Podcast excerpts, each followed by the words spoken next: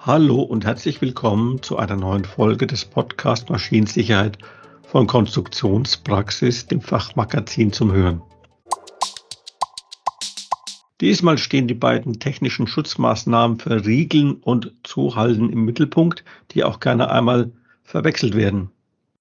Mein Name ist Jan Vollmuth. Als Experten begrüße ich wieder Matthias Schulz, den Geschäftsführer der HiQ Text GmbH aus Aalen.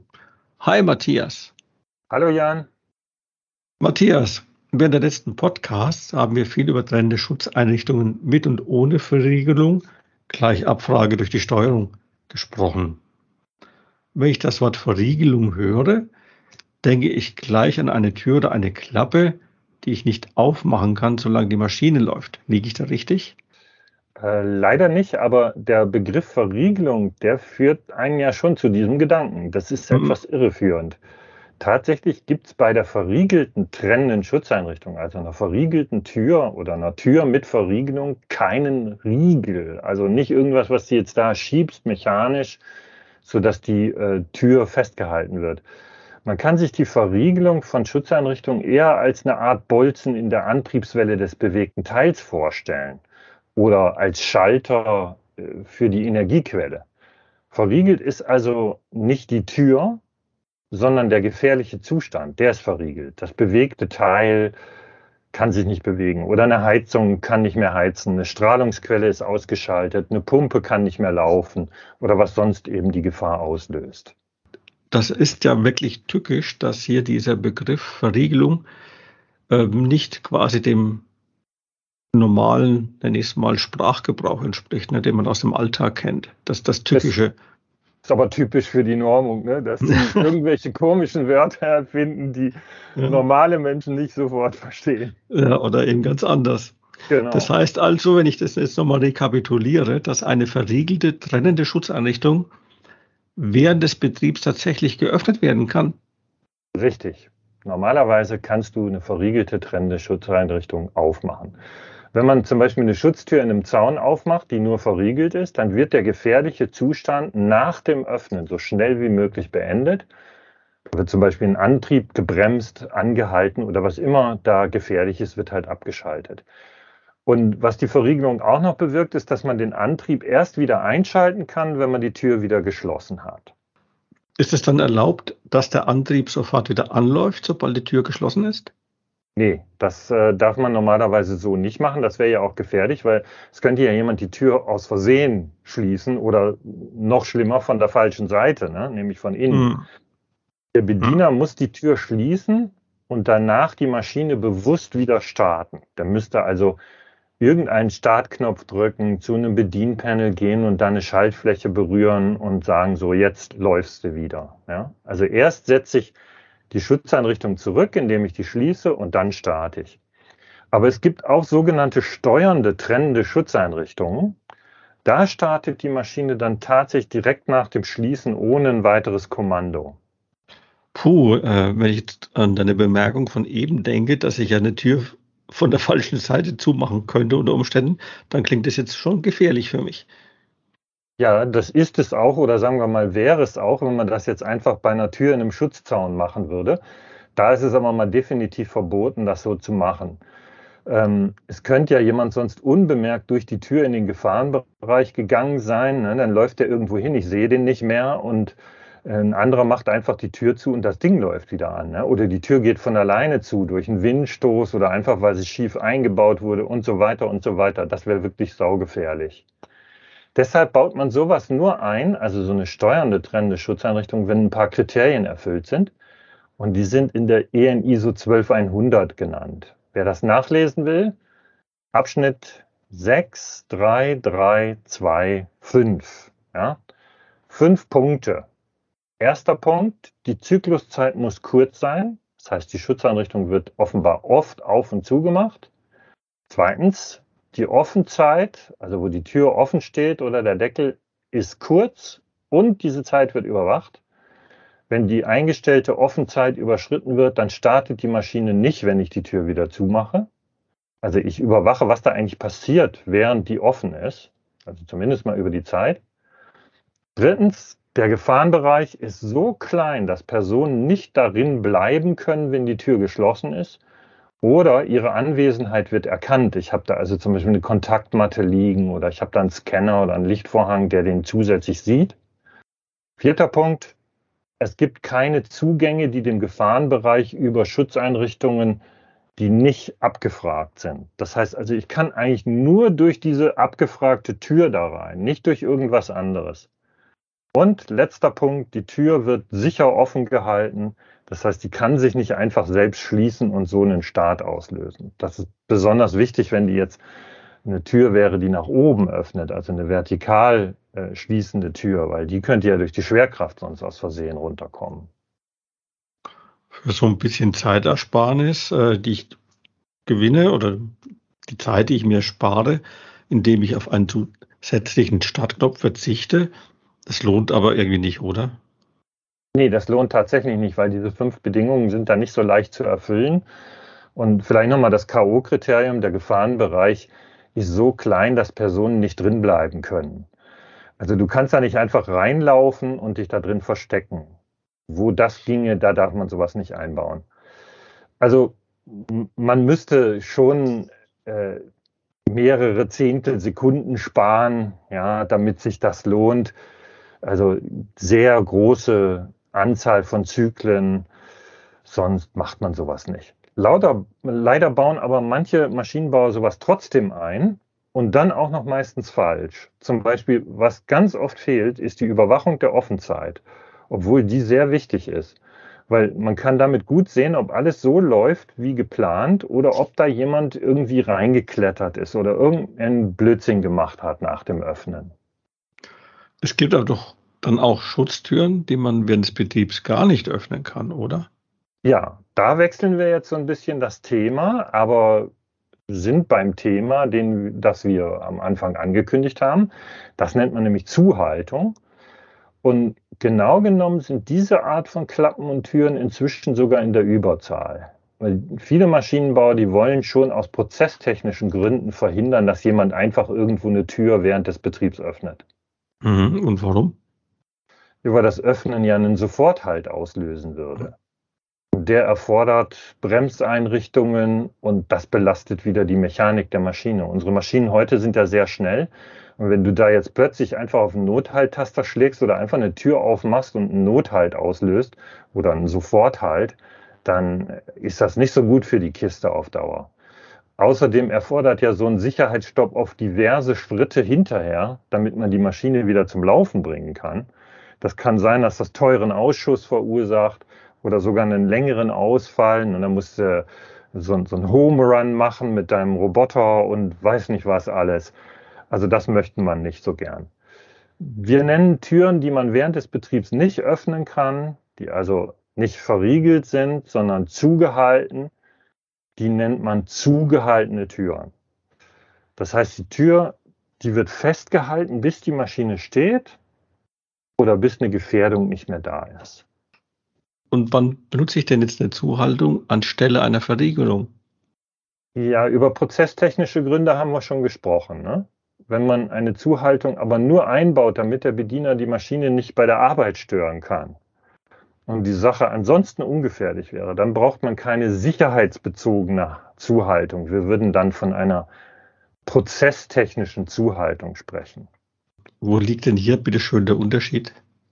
Eine prozesstechnische Zuhaltung, die müsstest du nicht in einem bestimmten Performance-Level oder Zuverlässigkeitsniveau bauen, weil es ja da nicht um Gefährdung geht. Da könnte man zum Beispiel ohne Bedenken eine elektromagnetische Zuhaltung verwenden die bei Energieausfall die Tür einfach loslässt. Vielleicht hast du schon solche Sicherheitstürschalter gesehen, wo ein dicker Magnet mit dran sitzt, ein Elektromagnet. Ja, du machst die Tür zu, dann wird die Zuhaltung aktiviert und der Magnet hält die Tür fest mit wahlweise 50 oder 100 Kilo, so werden die meistens gebaut. Ähm, das bringt ein Normalsterblicher nicht so ohne weiteres auf. Und äh, die schalten aber aus, diese Elektromagnete, zum Beispiel bei einem Stromausfall. Ja, und dann würde man die Tür aufmachen können. Also elektromagnetische Zuhaltung verwendet man normalerweise nur, wenn es nur um Prozessfragen geht, nicht für sicherheitsbezogene Zuhaltung. Aber wenn ich doch eine Schutztüre habe, da steht doch die Sicherheit, denke ich, jetzt mal ganz simpel, immer im Vordergrund, oder? Die Tür geht auf, die Gefahr ist weg. So soll es doch sein, oder? Stimmt, aber das ist ja eigentlich die Funktion der Verriegelung. Ne? Ich mache die Tür auf und dann halte ich so schnell wie möglich an. Und meistens reicht die Verriegelung auch, oder sagen wir mal in vielen Fällen, aber sie reicht eben nicht immer. Wann ist denn die Zuhaltung dann zusätzlich nötig? Das ist ja deine Frage. Jetzt muss ich die endlich mal beantworten. Mhm. Also eine Maschine könnte ja eine ganze Zeit benötigen, um eine Gefahr vollständig zu beenden. Das wichtigste Hindernis dabei das sind große bewegte Teile, also große Massen, die sich sehr schnell bewegen.